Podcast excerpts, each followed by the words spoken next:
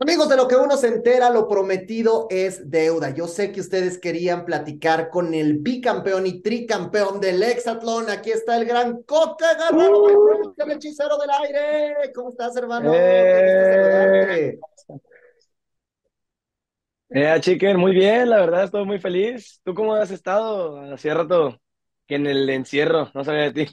Pues es que, amigo, pero yo sí sabía mucho de ti porque te veía y de verdad es que qué emoción verte triunfar otra vez, verte conquistar otra vez el hexatlón, porque cuando tú llegas como campeón del All Star, creo que la presión era todavía doble o triple para ti, ¿no? Porque era como de, tengo que refrendar el título y lo hiciste, hermano. Sabes que al principio sí era mucho esa presión de que o más bien no sé si fue presión o fue confianza, porque al principio yo llegué como que ya me la sé, ya sé qué va a pasar, ya sé cómo son los tiros, soy el campeón, y de una empecé a, a verme las... Empecé a verme las y, y pues empecé a batear mucho, entonces tuve que tener ahí como que varias conversaciones internas conmigo mismo y como que aceptar que, que lo que había hecho anteriormente no era lo que es en el presente y que si quería volver a ser campeón tenía que volvérmelo a ganar. O sea, no, no lo que había hecho en el pasado me iba a ayudar, no. Lo que estaba haciendo ahora es lo que me iba a ayudar. Y tuve, me topé con pared muchas veces, chique, la neta. Pero fíjate que bueno que lo dices, pues... porque, perdón que, que, te interrumpa, pero es que esas primeras semanas sí, todos decíamos, hay un bajón ahí de Coque, algo raro está pasando, no lo estamos viendo. A ver, siempre ha sido muy bueno siempre ha sido un jugador muy importante, pero pero no veíamos al Coque que había conquistado su temporada y que había conquistado el primer All-Star. O sea, fue, fue algo que, que tú ya lo acabas de decir me gustaría que andáramos en eso. ¿Crees que fue más exceso de confianza que presión? O sea, tú dijiste, ay, ya, ya me la peluquean todos aquí. No, no decía así como que, ay, ya me la peluquean, pero, pero sí decía así como que, ah, pues yo ya sé cómo yo tiro, yo ya sé que, que lo termino rápido, yo sentía que ya venía en esta, por así decir, más rápido. Y como que había entrenado para mi rendimiento, para no cansarme tanto y así. Y luego, pues resulta que se me iban los tiros para todos lados y, y yo pienso que sí fue como que una confianza, una, una confianza este, excesiva que tuve y luego ya empecé a topar con pared y luego ya vino la presión, la presión de, de que vas corriendo y escuchas a Rosy que el campeón defensor y no sé qué, y yo así como que, ay, ay Rosy, cálmate. Oye, pero, bueno, creo, que, creo que al final, en esta temporada también te enfrentaste a cosas, hermano, que, que no eran cosas que tú estuvieras tan acostumbrado, por ejemplo, a ir a duelos de eliminación, que eso me imagino que también te forjó. ¿Cómo, ¿Cómo sentiste en esta temporada, sobre todo esos momentos donde tenías que estar ahí y donde corría el riesgo tu permanencia? Pues la verdad te voy a ser sincero, ese, la primera eliminación que fui, pues fui por votación y te lo juro, te lo juro por Dios que ese día no esperaba ir. Y ese día yo pensé que, o sea, como que hicimos cuentas y todo y según, según yo y los demás, iba Raptor, Lily y David y, yo estaba aconsejando a David ahí de que no, venga, güey, si puedes, yo te presto mis tenis porque esos tenis están mojados. Yo te presto mis tenis, venga, así lo puedes sacar y de una coque, yo, acá, acá, hijo, pues y la neta me agarró frío porque te lo juro, yo no tenía pensado y en, el juego de la mañana yo había dado todo así, andaba refundido. Y cuando llegué a la eliminación, pues no manches, o sea, cuando estás muy cansado, los ojos se te van y ya no, ya no lo puedes apuntar. Entonces, pues como que empecé bien y luego cuando, te voy a decir esto, chiquen, hay una parte en el, en el doble eliminación que yo nunca había sentido ni siquiera en una final. Un nervio, una presión excesiva. Es otro nivel eso. Yo nunca había estado al borde, ¿no? Pero esta vez que estuve a la una vida, al borde, a punto de caer, sentí, te lo juro que sentí una sensación real de presión, una sensación real de, de estrés, como si en la vida alguien te correteara con, con un cuchillo así, tú vas corriendo, ¿no? Y, y te lo juro, yo sentí mucha presión, mucha inseguridad, mucho miedo y ahí sí me atrevo a decir que sentí mucho miedo. Y Pero fíjate. Ahí me atrevo a decir que... No, aunque me atrevo a decir que, que una vez que pasas todo eso, las finales ya no, no se siente la misma emoción, ya, ya finales es como que ya para divertirse. Las duelos de eliminación son otro, son otro rollo, la neta.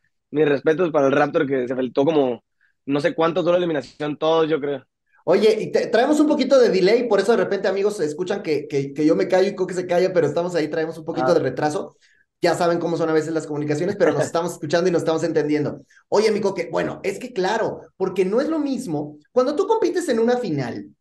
Bueno, tú sabes que ya eres tú contra el otro y que uno va a ganar, el otro va a perder y es tú. Pero un duelo de eliminación, cuando la temporada todavía es medio joven, cuando tú eres el campeón, cuando todo el peso está en ti, cuando no te lo esperabas, puta, pues sí entiendo que haya sido lógico, pero a pesar de todo sacaste fuerzas de flaqueza y lo superaste. Sí, la, la neta, no, y te voy a confesar eso también. Hubo una parte en la temporada donde, donde yo ya dije, no, pues ya, la neta no, no, no estaba a gusto con mi rendimiento, no estaba a gusto con mi participación. Y como que yo mismo dije, no, pues ya, si me llega a dar eliminación, pues ya, me, voy ya, neta, o sea, no la armé, ahí para la siguiente. Y luego como que me puse a analizar el cuadro desde afuera. Y dije, es que si me voy, la neta, pues como que voy a, no puedo dejar el camino fácil, pues, o sea, a lo mejor eso es lo que realmente quieren los rojos y así, que me vaya y como que dije, no, no, no puedo, no me puedo permitir hacer eso. Pero te lo juro que sí, esta temporada estuvo, para mí estuvo muy difícil y fueron, y más por temas, temas internos, temas de confianza, temas de depresión, temas mentales, así todo eso. Y como que aprendí que todos tenemos una propia barrera, todos tenemos una propia barrera que es para atravesarla. Si no, ahí te quedas en la misma barrera. Yo sentía que cada vez que atravesaba una, una pared de, de algo que yo tenía internamente, eh, avanzaba y luego parecía otra, y luego parecía otra, y luego parecía otra. y así siento que... yo siento yo a mí que, ajá, ok, yo siento que el trofeo es como que lo, lo el reconocimiento, pero realmente lo que yo hice no fueron los tiros, yo, yo siento que yo me encontré mucho en esa temporada, la verdad. Me gusta que lo digas porque, mira, yo recuerdo mucho al Coque que gana su primera temporada, antes del All Star primero, que eras un cuate que, que habías pues, crecido, digo, crecido no en el sentido de, de, la palabra, sino crecido viendo la evolución del programa como fan. Y que de repente veías y que decías, me gusta el hexatlón y está chido y ahí va. De repente llegas ahí y entonces, bueno, en lo que vas agarrándole la onda, pero igual ganas tu temporada. Llega el primer All-Star y todos esos a los que a lo mejor te habías admirado estaban ahí y les ganas otra vez. Y entonces en este proceso de evolución de Coque y del hechicero del aire, es como hoy tú ya eres la voz autorizada, hoy tú ya eres al que van a fanear los otros y hoy tú ya eres el cuate que tiene como el, el mote del rival a vencer. Y ahí te digo esto, ¿por qué? Porque ya te escucho un coque mucho más, incluso hasta polémico, lo cual me gusta. O sea, de repente, cuando decías, es que, es que esos rojos, ¿no? Que si el, el, el y la Matis están haciendo los lesionados y todo esto, o sea, me, gustaba ver esta jiribilla porque ya puedes decirlo porque ya eres coque y tú ya ganaste, ¿no? Ya puedes bufarte a la Mati y al Eliud. Pues la verdad es que mm, también eso fue parte como de mi crecimiento de que es que la verdad la gente tiene que saber que no todo es color de rosa, o sea, no todo no todo está pintado así bonito, o sea, también hay contrastes en todo, somos seres humanos y, y tenemos nuestras situaciones y ahí como que vivimos las, emociones al límite. Y lo único que dije yo cuando salí mi primera temporada y vi mis videos, porque me aventé mis temporadas, porque yo quería verme, dije, ¿por qué no dije esto? ¿Por qué no dije esto otro? ¿Por Y ya que escuchaba a la gente que me apoyaba y todo, pues me quedé pensando, es que no está mal decir las cosas que yo estoy viendo y sintiendo en el momento, o sea, la gente tiene que saber. Y simplemente, o sea, yo no, no, no soy una figura polémica, pero pero simplemente, pues todo lo que yo dije lo externé como yo lo sentía al momento. Pero no me, no me cohibí de nada. Yo siento que la temporada pasada sí me cohibí de muchas cosas, muchas, muchos sentimientos que yo decía, es que no sé qué vayan a decir afuera, es que no sé cómo, qué vaya a pensar la gente. Pero al final hay buenos, malos, hay gente que te quiere, gente que no. Y, y pues al final yo tengo que expresar lo que yo siento y eso fue lo que hice. Simplemente expresé todo lo que yo sentía y ese es el coque auténtico de esta temporada. Oye, de repente recuerdo un momento que, bueno, a mí me pareció simpático, pero hubo gente que no le gustó, otros que sí, cuando le hiciste el festejo a Josué, o sea, su propio festejo, que bueno, pues, había sido broma y todo, pero bueno, eh, de, esto vimos también de Coque en esta temporada. Sí, eh, eh, pues la neta Josué es un tipazo, ¿eh? No sé si lo has topado, pero Josué, mi respeto, ese carnal. Pero ese día le, como que era un tiro de esos que se le dan porque estiraba el brazo hasta acá y, y como que yo le gané en un punto, ya había, había ganado todos, de hecho creo que a mí me había ganado una vez, pero como que volvimos a pasar y, le gané, le dije, te voy a ganar, güey. y le gané y como que fluyó, la neta, fluyó. Pero, o sea, sí nos... No, la neta fue todo tranqui, todo tranqui, pero sí estuvo chistoso, fue espontáneo y ya le dije, por, por, me vengué de todos, le dije. Oye, porque además, digo, tú eres un tipo, tú eres un tipo bien divertido, y, y, yo que te conozco de fuera y que te he visto en reuniones y todo, eres un cuate divertido, no eres un cuate que sea tan serio o que sea así, pero luego hay gente que cuando tú eres divertido o eres bromista o eres relajiento, no lo toma tan bien. Yo no sé si estoy equivocado, pero por ejemplo, yo siento que de repente a Keno no le encantaba mucho que llegaras y, y que hicieras bromas. ¿Cómo, ¿Cómo fue para ti pasar ese momento también?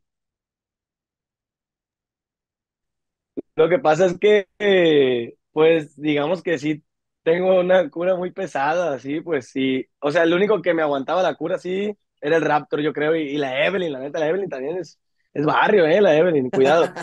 Y, sí, y el que no, pues, como que tiene, tiene un límite, o sea, todos tienen un límite, que con donde uno está jodiendo y, y ya, ¿no? Está, está, bien, tranquilamente. Pero como que si estás y estás y estás, como que, ah, pues explotas. Y esa vez yo me acuerdo que todo el día yo había traído a Keno así, y así, y así, y le estaba dice, dice cosas, no me acuerdo qué le estaba diciendo. Pero en especial, como que esa semana le estaba yendo muy mal a Keno, o sea, en, el juego le estaba yendo muy mal, y allá pues pierdes muchos puntos y como que tú mismo empiezas a sentir que, que chale, ¿qué me está pasando? Como me está yendo muy mal, no estoy aportando al equipo, cosas de esas.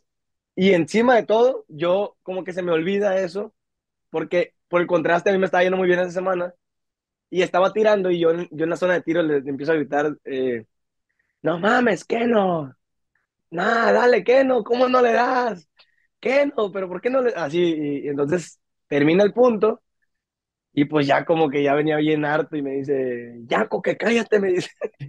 y ya lo vi, lo vi enojado y, yo, yo, yo, yo, me agüité también porque dije, ah, pues ya, es cierto, todo el día, desde la mañana lo he traído así de que jode, jode, jode y luego vamos al punto, y otra vez, y otra vez, y otra vez, y, y luego le está yendo mal, estaba en riesgo de eliminación, y no, pues sí, sí ya le, le pedí disculpas, la neta, sí, me sentí...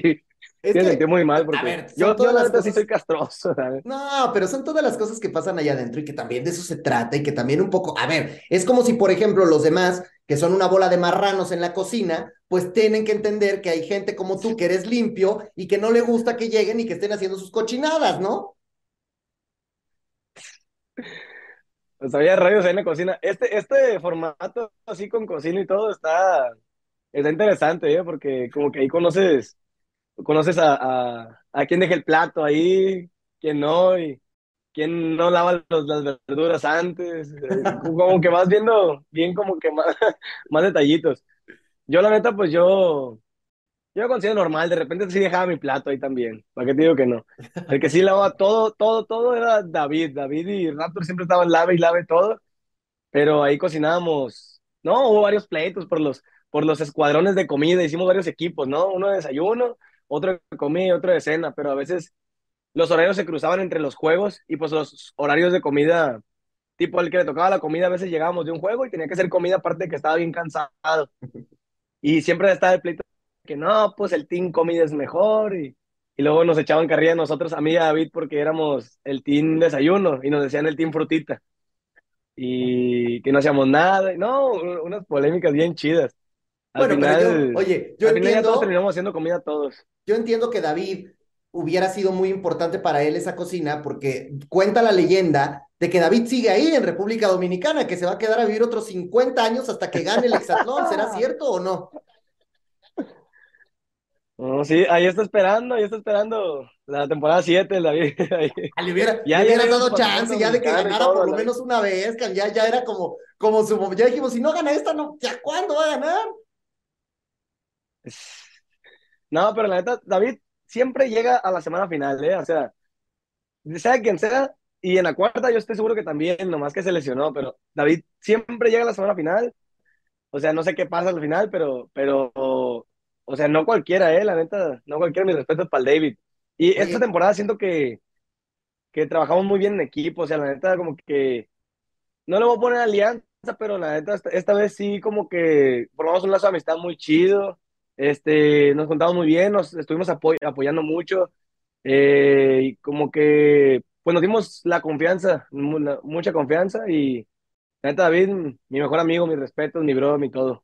Oye, ahora que hablas de relaciones de confianza y de equipo, de pronto yo no sé si ya te diste cuenta de que acá fuera la gente, mucha, mucha gente criticaba a Andrés todo el tiempo y decían que el Raptor no estaba chido y que se burlaba y que no era un buen competidor y que, y que solamente estaba jugando y bueno, mil cosas se han dicho de él.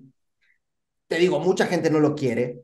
Y yo sentí que adentro, bueno, tú, tú tuviste una relación chida con él, se, se, se armó algo cool, fueron un buen equipo, como dices, él te aguantaba la carrilla y las bromas. Para ti fue un buen descubrimiento allá adentro tener a Andrés y a lo mejor tú que sí lo tenías todos los días ahí cerca, viste un Andrés que mucha gente no conoció y no vio, ¿no? Sí, lo que pasa es que Andrés no tiene filtros y, y pues si lo ves de media imagen parece un güey que te va a saltar o algo así, ¿no? Entonces, este, pues sí, entonces como que no, no le das mucha confianza. Te digo porque a mí también me pasa, o sea, la primera impresión que yo doy es de que no, es bien creído, bien ególatra, mamón. Llegué y le, o sea, le dije, hay que llevarnos, pero con respeto. O sea, llegué yo a poner mi línea. Pues no me caes bien por lo que ven a tele, pero la neta, o sea, Andrés es un, es un tipo de confianza, o sea, es un tipo de palabras leales, es, es muy buena persona, es empático. Sí, pues se avienta sus comentarios y pues obviamente está en competencia y él quiere ganar y, defiende como que el color y, sus puntos y todo, pero la neta como persona, uno es un curón ese güey, e, es, es un vato bien divertido. Dos, la neta es turbo de confianza, si te dice algo, lo va a hacer porque como literal es fiel a su palabra. Yo les quiero contar, amigos, una historia de vida para que vean que Coque no es mamila, como dicen, y para que vean que no es una mala persona. El otro día estábamos en una fiesta y al Coque se le cayó su drink en mi abrigo. ¿Te acuerdas, güey, cuando pasó eso? Ay, y vean esa expresión que es cierto, güey. No, amigo, perdón, fui yo, me pasó, no sé qué. Un tipo que es buena persona viene y hace eso. Un tipo que es sangrón y es payaso, ni te pela, no te hace caso, lo oculta. Entonces yo ahí dije, mira, coque, respect. ¿A poco no, hermano? No manches, chicken, te voy a confesar, güey, que tiré el vaso, güey. Tiré el vaso y corrí, güey. Y luego veo, que agarraste tu, tu chaleco, güey. Y dije, ay, no, es el chaleco del chicken, güey. Pero veniste y, te me dio mucha, mucha, vergüenza, güey, que yo había sido, güey. Pues sí, güey, porque la gente, o sea, ya vi que eras tú y dije, no, hombre, güey, era el chicken. O sea, yo corrí y dije, si es un desconocido, pues ya, ya ni modo, yo, yo así tomando así, de espaldas, ¿no? Así, y ya que volteé, güey, ah, es el chicken, No, pues ya, güey, fui yo, No, te lo llevo la tintorería, te dije. Es, es, es, parte de, y lo, y lo platico por eso, porque la neta, Coque, para que vean que es alivianado, que es chido. Oye, a, a, a, ver, mi Coque, el final otra vez se vuelve, yo creo que era la final que todo el mundo quería ver. Es la historia del Exatlón contra el presente del Exatlón y todo el mundo quería ver esa final y de repente apareces y eres, bueno, apabullante. Mati, pues pudo ganar ahí algún punto, pero, pero realmente ni las manos te metió. ¿Cómo te sentiste de derrotar a la, pues, historia que es Mati Álvarez?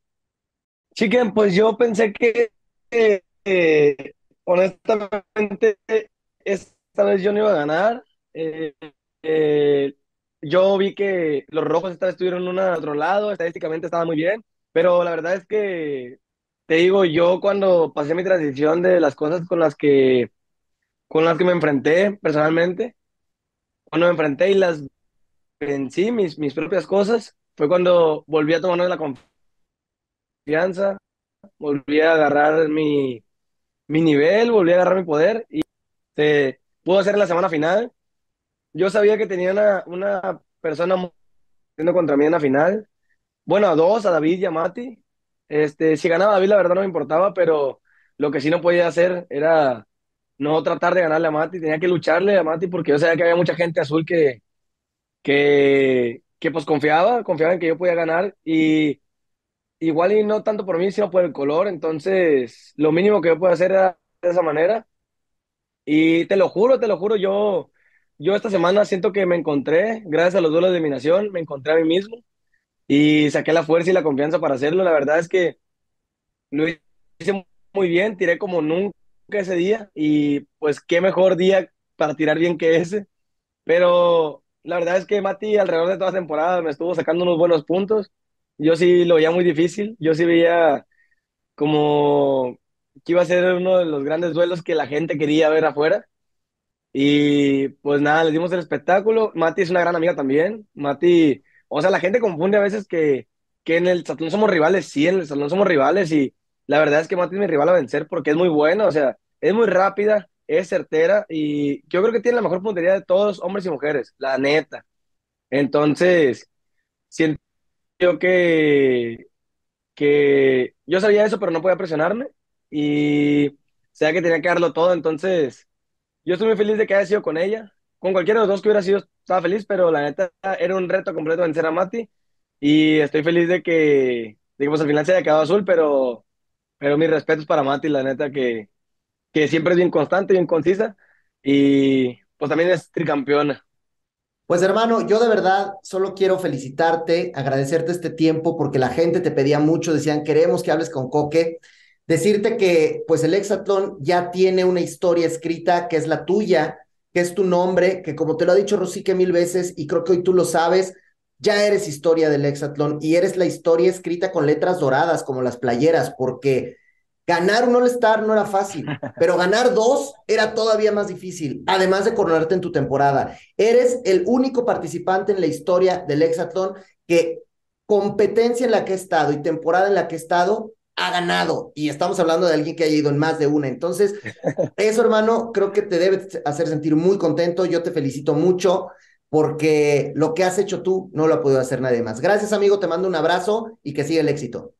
Gracias, mi chicken. Un placer haber venido y muchas gracias a todos por, por haber pedido que viniera aquí con el chicken. Un placer, la neta, siempre venir aquí contigo. Me divierto mucho. Gracias, hermano. Y ojalá pronto te podamos ver por acá. Ya está. Nos vemos. Muchas gracias. Gracias. El gran chicken, muchachos, el hechicero del aire. Yo soy el chicken y esto ha sido de lo que uno se entera. Venga.